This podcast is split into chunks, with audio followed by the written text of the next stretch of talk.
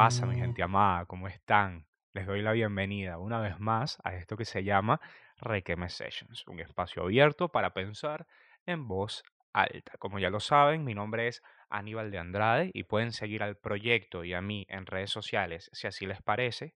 Arroba Requeme Sessions, arroba.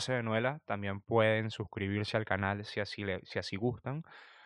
Eh, pueden darle a la campanita si les parece que creo que es bastante útil considerando lo poco constante que estoy siendo subiendo los episodios. Así cuando finalmente subo algo, a ustedes les llega una notificación y no se lo pierden. Y nada, aquí estamos, eh, viviendo la chill, eh, llevándola suave. Mm, no sé qué, no sé cómo empezar. Supongo que es porque estoy oxidado. Eh, puedo decirles que mi cabello ya está un poco más negro. Puedo decirles que mi, que mi orzuelo no termina de irse. Creo que, no sé, que me agarró mucho cariño. Y puedo decirles que en este episodio 19, ya sin mayor complicación ni contratiempo, eh, hablaremos de las supersticiones. Y que este tema es traído a ustedes gracias a Michelle David, MC David, que tuvo la amabilidad de recomendarme un tema cuando yo lo solicité en una historia de en una historia, porque es una historia de Instagram, una historia. cuando lo solicité en una historia de Instagram hace ya algún tiempo, ella me recomendó que hablara de esto, de las supersticiones, que me parece muy apropiado porque creo que es un, es demasiado un, un tema de podcast clásico. Como que todos los, bueno, no todos, pero la gran mayoría de los podcasts que he visto en algún momento de la vida eh, suelen hablar de las supersticiones, o sea, podcast de este calibre, ¿no? De como de conversacionales. Eh, así que bueno, me parece que ya llegó el momento, que es una buena oportunidad para que este tema entre en Requeme Sessions y obviamente que vamos a empezarlo a través de una definición de términos básicos, para las cuales, eh, o para la cual, mejor dicho, yo acudo a mi amigo Google, Google Fernández, que él nació en Maracaibo, que me dice que una superstición, poca gente entenderá esa referencia, pero bueno, o quizás no, que una superstición es una creencia que no tiene fundamento racional y que consiste en atribuir carácter mágico o sobrenatural a determinados sucesos, o el pensamiento que establece que determinados hechos proporcionan buena o mala suerte. Eh, más claro, más clara no puede ser el agua del río. Obviamente una superstición es, eh, son estos pensamientos místicos que a pesar de que no tienen explicación lógica, nos hacen sentirnos más seguros o al contrario, nos impregnan de miedo. Ahí está, buena o mala suerte. Y a mí lo que me gusta de las supersticiones como tal, así en este pensamiento bastante amplio que puedo tener con respecto a ellas, es que son algo demasiado global, que como que hay un término global que absolutamente todas las culturas tienen, todas las culturas tienen un pedacito, un, una cosa, una superstición, una costumbre que realmente no tiene sentido, pero que se practica y que se y que es como parte de la cultura de, de cada sitio en particular, porque obviamente las supersticiones permanecen a lo largo del tiempo. Hay algunas que de repente sí se puede detectar su origen y hay otras que son tan viejas como la vida misma. Un ejemplo súper sencillo de esto es, es toda la superstición alre- alrededor de, eh, de la sal, de derramar la sal.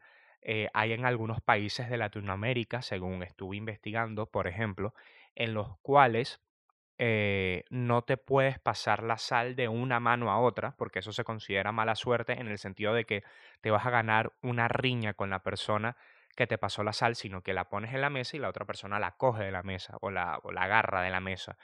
Este, y que esto tiene que ver el propio motivo por el cual eh, es considerado de mala suerte derramar la sal, es porque obviamente en, en la antigüedad, en, en aquellos tiempos, la sal era un elemento súper caro y súper valioso porque se utilizaba para la conservación de alimentos y que entonces el derramar cualquier cantidad era una pena y era por tanto también mala suerte.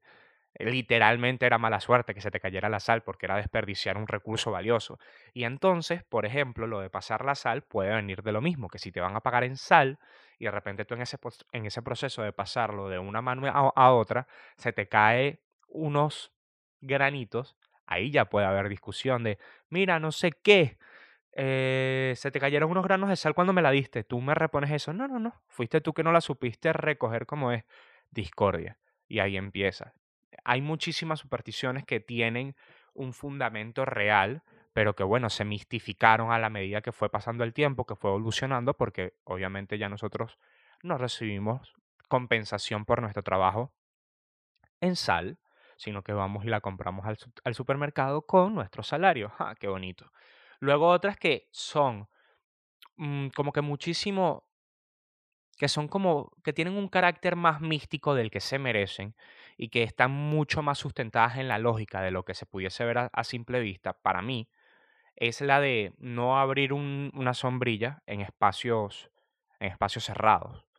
Claro, la sombrilla es un invento contemporáneo, semicontemporáneo. Honestamente no sé cuándo se inventó la sombrilla y tampoco lo voy a buscar, pero me lo imagino mucho como, no sé, como Reino Unido victoriano, quizás. Más o menos esa es la primera imagen que tengo de la sombrilla, del parasol, del paraguas, algo por el estilo. Quizás cuando se comercializó o se popularizó en Occidente. Vamos a ponerlo así. Yo creo que es muy lógico que... Y e- es, la, y es lo interesante de este peo eh, yo creo que es bastante lógico no abrir un paraguas en un espacio cerrado porque es muy probable de que algo te lleves por delante o que a alguien le saques un ojo, considerando que es un objeto que se despliega, ocupa un espacio muchísimo mayor del que lo hacía cuando no estaba desplegado y que está lleno de objetos o de pequeñas puntas, es decir, de objetos punzantes que lo que pueden hacer es lastimar a alguien. Entonces, ¿qué pasó?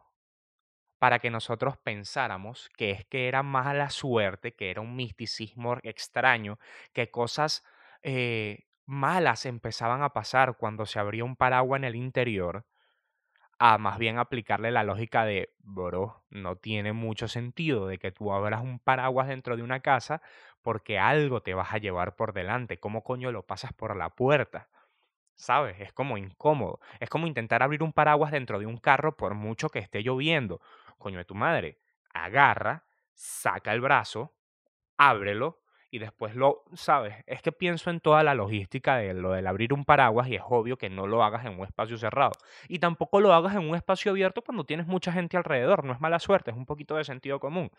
Entonces eso, a partir de, de estas pequeñas consideraciones con respecto, con respecto a las supersticiones, que como les dije, lo que me encanta de ellas es que tienen, que cada país y que cada cultura tiene sus propias supersticiones, me pareció interesante que el approach que pudiéramos darle a este episodio fuese un poco mm, mm, buscar supersticiones de varios países o de varias culturas, que bueno, esto no es absolutamente nada confiable porque hay una breve diferencia entre acudir a mi pana Google Fernández y, acudir sencillamente a Internet. Y entonces en Internet te puedes encontrar a cualquier loco. Y, en, y, o sea, lo que pasa es que Google Fernández, como es primo de Internet o como es hijo de Internet, también tiene sus asuntos, pero no sé, yo creo que Google Fernández ha sabido como que llevar un poquito mejor su vida y te pone las cosas mucho más fáciles. Anyway, el punto es que no se tomen como tallado en piedra cualquier origen o cualquier superstición que yo les diga aquí, porque obviamente esto no es la agencia F, como para yo ponerme a verificar la validez de estas alegaciones, de estos alegatos, pero lidien conmigo, ¿no? Algunas de estas, algunas de estas supersticiones particulares de ciertos países, de ciertos países del mundo eh, son muy interesantes porque se difunden y se comparten rápidamente. Es como las supersticiones son un migrante que viajó por todo el mundo y que nadie se dio cuenta cuando llegó y que nadie, nadie hizo, nadie intentó ganar provecho político denunciando a las supersticiones, ¿no? Eh, fue un migrante que nadie se dio cuenta cuando llegó, se instaló en la cultura de todo el mundo y nadie tuvo problema con eso en realidad, sino que más bien se adaptaron eh, y, la propia superstición de cierta manera se adaptó al sitio a lo que llegó. ¡Ay, qué bonito! Ojalá así pasase con todos los movimientos migratorios. Vamos a empezar con Alemania. Eh, aparentemente, eh, en Alemania no se, debe, no se debe felicitar a una persona antes de la fecha de su cumpleaños. Esta creencia se remonta a que se pensaba que los demonios podían escuchar los buenos deseos y harían todo lo posible para que no se cumplieran. Incluso cuando llega la medianoche y finalmente está permitido felicitar a tus amigos alemanes, el peligro aún acecha, aún acecha de vuelta a otra esquina. durante el brindis, suponiendo que todos se vieron en medianoche para brindar por el cumpleaños de esta persona. Lo que pasa es que este artículo ya lo leí antes y es como que está como muy bien redactado. El copywriter de este artículo, la verdad que hizo un buen trabajo porque lo hizo como dinámico y sabrosón el artículo. Pero es otra superstición alemana, entonces, que está como medio relacionada con la primera, pero no realmente. Son dos supersticiones distintas englobadas en un mismo párrafo. Continuamos y así conversamos de las dos. Eh, durante el brindis tendrás que mirar directamente a los ojos a cada uno de los presentes en el momento de entrechocar las copas. Así te salvarás de dos amenazas. Una, que haya veneno en tu bebida, que es el origen de esta superstición. Y dos, que tu vida amorosa sea un desastre durante los próximos siete años. Hmm. Cosas interesantes. Bueno, en primer lugar, me parece que como que puede hablar muchísimo del de esta presunción que tiene uno de, de, lo reservado que puede ser el alemán, sabes que puede ser una persona medio muy comedida al momento de hablar. Y coño, obviamente si tú en tu folclore tienes la creencia de que los demonios eh, son seres omnipresentes que escuchan toda buena intención que tú tienes y se le escuchan van a hacer todo lo posible para que no se cumplan, pues obviamente que no dices nada bueno para que no te lo jodan, como exacto, cuando dicen que, que hay que hacer todo callado para que se dé, pues yo supongo que partiendo de este precepto, tiene todo, tiene todo el sentido del mundo. Y luego lo de las copas, me parece interesante porque es lo que venimos hablando. El peo de, ok, lo de mirar a los ojos, qué sé yo, pero una cuestión que sí tenía muy claro es que, por ejemplo, en los, en los salones feudales, en, la, en las casas de los reyes, en toda, esta, en toda esta movienda, en toda esta movida, sí que cuando brindaban las copas, supuestamente el rey se encargaba de brindar con fuerza para que el líquido se derramase y se compartiese el líquido de su copa con el resto de las copas en caso de que tuviese veneno. Que ya también existían los catadores de la corte que se, que se encargaban de, de verificar que la comida real no tuviese veneno, pero tiene muchísimo sentido de lo que está allí. Y luego dicen que tienes que ver a los ojos para, para, para que no se te cague tu vida amorosa, que me parece el eufemismo más bonito que pudieron encontrarse en general para decir que vas a tener mal sexo. Porque no es por nada, yo creo que cuando toda superstición, no sé por qué me lo llevo que no, no está realmente relacionada con, con vida amorosa en el sentido de conseguir una pareja estable y bonita. No, no, no. Yo creo que cuando dicen todas estas supersticiones se refiere a mal sexo y que entonces es un eufemismo. Es un poco este peo cuando los arqueólogos, cuando uno lee una cuestión, se encuentran una, se encuentran una estatuilla o cualquier cosa y dicen que fue eh, que era utilizado para rituales de fertilidad. Yo no sé ustedes, pero yo una vez lo escuché y me parece que tiene todo el sentido del, del mundo, que esos rituales de la fertilidad, en muchísimos casos, es que esa estatuilla era un dildo. La verdad, era un, era un dildo particularmente intrincado y bien trabajado, pero que eso de alguna manera, ese objeto era utilizado para el estímulo sexual, no precisamente para rezarle a alguien por la fertilidad.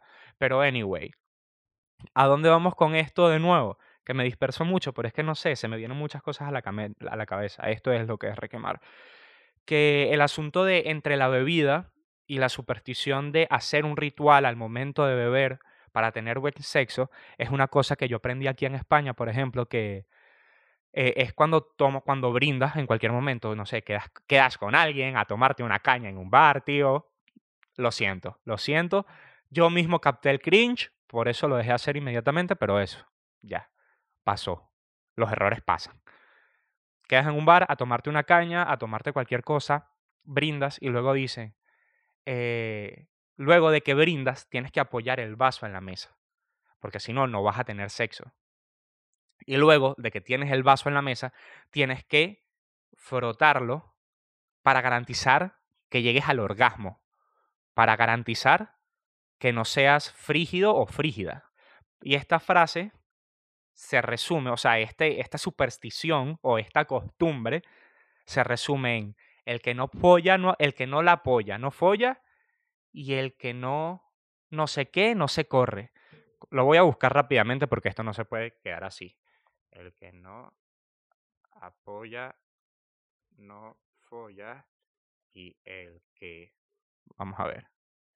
Ajá, es el que no, el que no apoya, no folla. Y el que no recorre, no se corre. Entonces es poner el vaso en la mesa, eh, para, para tener sexo y luego rotarlo, o sea, menearlo en la mesa para que puedas eh, alcanzar el orgasmo. Luego aquí, verga, esto se fue, esto se fue a largo. Fíjate tú cómo lo encontré aquí. Dice, el que no apoya no folla, el que no recorre no se corre, el que no roza no goza, el que no da saltitos no recibe gustito. Y por la Virgen de Guadalupe, que si no follo, que me la chupe. Ya, o, sea, se fueron, se fueron de largo, pero interesante. Eh, una, una pequeña dosis cultural eh, española. Habiendo cerrado eso con, solicitarle a la Virgen de Guadalupe sexo oral, pasamos a, Gran Bretaña, que es precisamente interesante por el sentido que ya de, de ya lo que hablé del paraguas y que luego que esta es una superstición súper extraña y súper específica y se me lo preguntan con el poco conocimiento de los prejuicios ingleses que tengo yo, también me parece una superstición increíblemente inglesa, que dice, si ves una urraca en Gran, Bretaña, es mejor que la saludes con cortesía. Good morning, Mr. Magpie. How is your lady wife today? que se traduciría a Buenos días, señor Urraca, ¿cómo se encuentra su esposa el día de hoy? Aparentemente, si olvidas este pequeño saludo, la mala suerte te perseguirá durante el resto del día. Esta tradición se origina probablemente en el hecho de que las urracas suelen encontrarse en pares, y una sola significa tristeza. Si agregas a tu saludo one for sorrow, two for joy, es decir, uno para la tristeza y dos para las alegrías, te asegurarás de que la urraca sea amigable y no robe ninguna de tus brillantes pertenencias. Esto obviamente por el asunto de que las, de que las urracas suelen, exacto, robarse objetos brillantes para ponerlos en sus, en sus nidos. Esto me parece demasiado, demasiado, demasiado inglés. Es como algo demasiado súper específico, demasiado... O sea, me imagino, me imagino a una persona eh, a una pequeña niña victoriana, ahora que estábamos hablando de eso, eh, haciendo una reverencia a la señora Urraca solitaria y a un pequeño niño inglés levantando su sombrero para, la, para saludar al, al, señor Urraca eh, que estaba solito. Me parece esto súper, súper específico.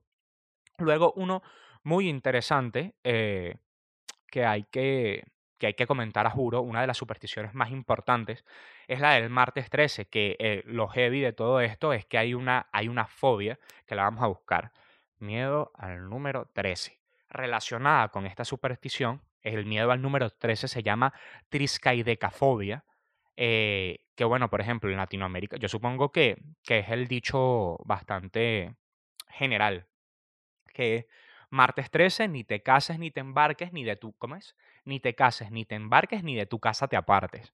Es como un día en específico de mala suerte, eh, en el cual obviamente no puedes, como que no deberías eh, hacer asuntos importantes, es decir, no agarres un vuelo, no hagas una unión y ni nada así.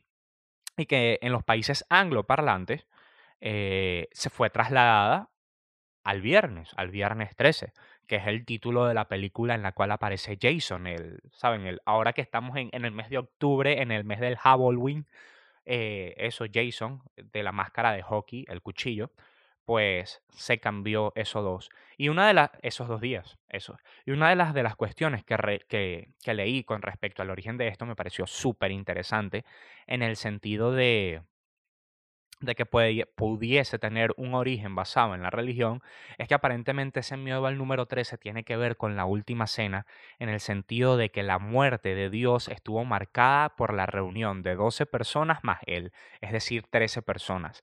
Y a partir de eso recuerdo que una vez escuché, creo que fue precisamente en un podcast, que el miedo al número 13 era tan boleta, era tan fuerte en ciertos países y particularmente hoy, hoy, hoy la tenemos agarrada con el Reino Unido. Hoy vinimos a echarle mierda a Gran Bretaña.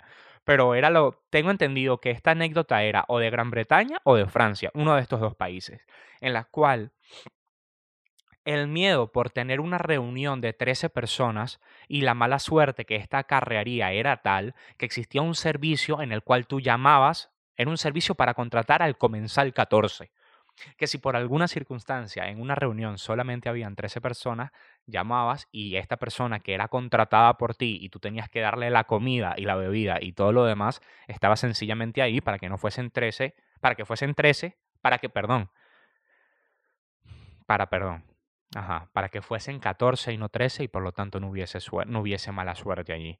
Y a partir de aquí me parece súper interesante el peo de las supersticiones con respecto a los números.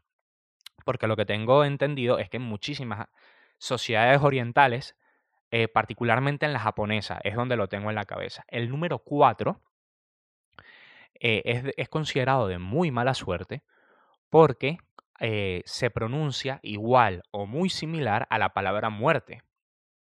Y luego, no entiendo por qué el número 8 es considerado de muchísima, muchísima buena suerte, al punto, entiendo, que a nivel inmobiliario es muchísimo más caro tener un apartamento en un piso 8 y que supuestamente compañías telefónicas están dispuestas a incluir más dígitos 8 en tu número de teléfono por un precio adicional. Es así como que mi bro. Y no es por nada. Lo interesante también que estamos hablando con respecto a las supersticiones y toda esta movida es que es algo que trasciende a todas las culturas y que no importa qué tan presuntamente civilizada o, o si nos vamos al aspecto de que la, digamos que las supersticiones están basadas en lo místico y de que cierta manera también están basadas en la fe. Quizás por eso pudieses creer que un país mientras mayores creyentes tienen, mmm, más propensos son a caer en supersticiones. Esto como que lo, lo desmitifica un poco, ¿sabes? Porque eh, hay muchísimo, yo me imagino también a China como un país como con muchísimas supersticiones y no me parece el país que tenga la mayor cantidad de gente con fe. Eh, y lo mismo precisamente con Japón. Creo que, exacto, en estos casos es un poquito más el poder de la tradición oral y de la costumbre que la propia razón. Y bueno, lo, lo podemos comprobar con una, una pequeña superstición sueca que tenemos aquí y es lo que ya les decía, que no me tomen, no me tomen por fidedigno eh, que estas supersticiones sean exactamente como se las digo y que el origen sea exactamente del sitio en el cual se los digo, porque esta superstición que les comento por acá me apareció que es de Suecia y también me apareció que es de, Finlandia, entonces a saber, pero la superstición a la cual nos hacemos, eh, la cual les quería traer es que supuestamente eh, en estos países matar una araña es tabú, es visto como un mal plan, como un augurio de mala suerte a menos que quieras, a menos que quieras que llueva todo el día siguiente. Es decir, si matas una araña, vas a hacer que llueva. O sea, es, es como lo, lo, lo único y, y, una superstición con todas las de la ley, literalmente. Eh, y eso es lo que me parece. Otra que, que también me gustó muchísimo eh, fue una porque esta da a entender al, al mismo tiempo que la del salario, eh, que, las, que las supersticiones tienen muchísimo que ver con el origen propio de la humanidad y ese misticismo de buscarle la lógica a las cosas cuando todavía quizás la ciencia no nos da la respuesta. Eh, es una superstición egipcia eh, que establece que, que es de mala suerte abrir y cerrar unas tijeras sin cortar nada en el proceso y que es de muchísima peor suerte dejar unas tijeras abiertas.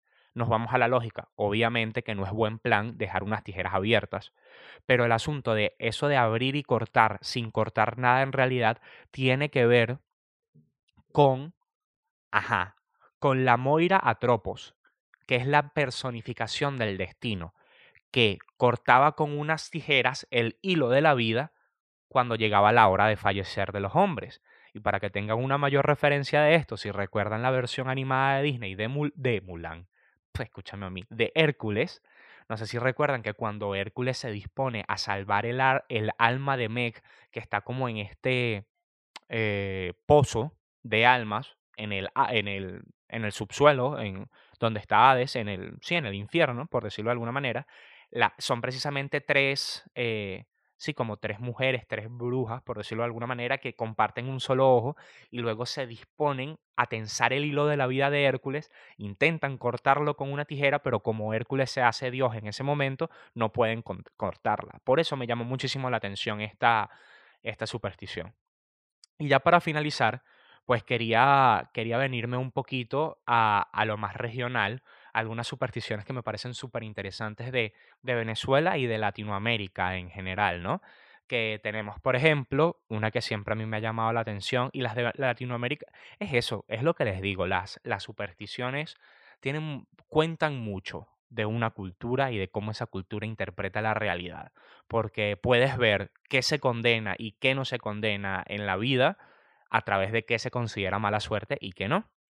Una super clásica, por ejemplo, es el asunto de no permitir que te barran los pies porque implica que te vas a quedar solterón toda tu vida. Eso me parece increíble. Con eso, con el mismo peo de la escoba, está esta creencia de que si no quieres recibir a, si quieres que las visitas que tienen en tu casa, que tienes en tu casa, se vayan rápidamente, tienes que poner la escoba detrás de la puerta, que es un poquito un peo de, ajá, si te ven poniendo la escoba detrás de la puerta y ambas personas tienen el contexto de este supuesto augurio, pues, ah, coño, tu madre, no me quieres en, mi en tu casa. Bueno, chao, pues adiós, me lo pudieses haber dicho, me lo, me lo pudiste haber dicho de frente, sin necesidad de hacer estas tonterías infantiles. Pues está ese punto también. Luego, por ejemplo, está el asunto que me di cuenta de que es una superstición latinoamericana más que española, porque ya hice el comentario una vez aquí en España y quedaron sorprendidos y no conocían esta superstición, que es el asunto de poner la cartera a las mujeres en el suelo. Es un, presagio, es un mal presagio de que vas a perder dinero, de que se te va, literalmente el dinero se te va a escapar de la cartera, ¿no? Y, y, y le pregunté a mi mamá por dos supersticiones súper específicas, porque son de estas que coño te dejan en shock, que son tan específicas y son una cosa tan fuerte que sencillamente la tienes que recordar. La primera es, hay una superstición en mi mamá me dice que es como de gente muy vieja, de gente de campo, ¿no? Porque esto lo hacían su bisabuela y su tatarabuela, en el cual si un, si un árbol frutal no estaba dando buenos frutos, la solución a ese problema o una cosa que se podía hacer para para intentar que el árbol diese buen fruto y que fuese eh, frondoso y abundante, es localizar a una embarazada primeriza, entregarle un cinturón o una correa, como le llamamos en Venezuela, y hacer que esta persona le diese correazos o cintazos, que le cayera a latigazos con el cinturón a ese árbol y que en la siguiente temporada ese árbol iba a dar buen fruto es una vaina que te deja loco. El poder de la, de la mujer embarazada primeriza sobre la productividad de un árbol o, o, el aprovechamiento del fruto de un árbol. Y luego hay otro que es que yo creo el ápice de la superstición venezolana, porque a mí me gusta mucho eso de mi país. A final de cuentas, nosotros tenemos influencia obviamente europea, tenemos influencia africana que vino por consecuencia de los esclavos negros que se trajeron los españoles en su momento para Venezuela, y tenemos también influencia aborigen e indígena de, de, de, de nuestras pequeñas tribus que, que, hicieron vida allí durante la época, la época de la colonia, ¿sabes? Eh, las tribus caribe, X.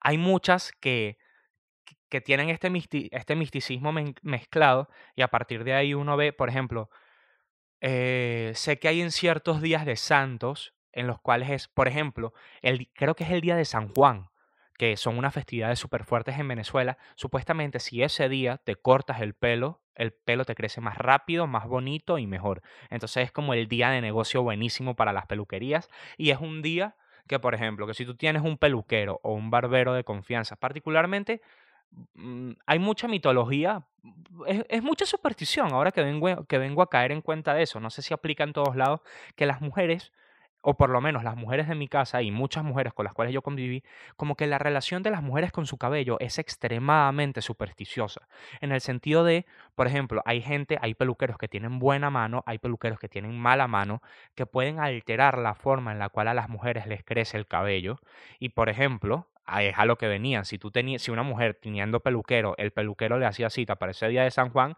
es porque era, era una persona, sabes, que ahí había confianza, tenías a tu peluquero de confianza.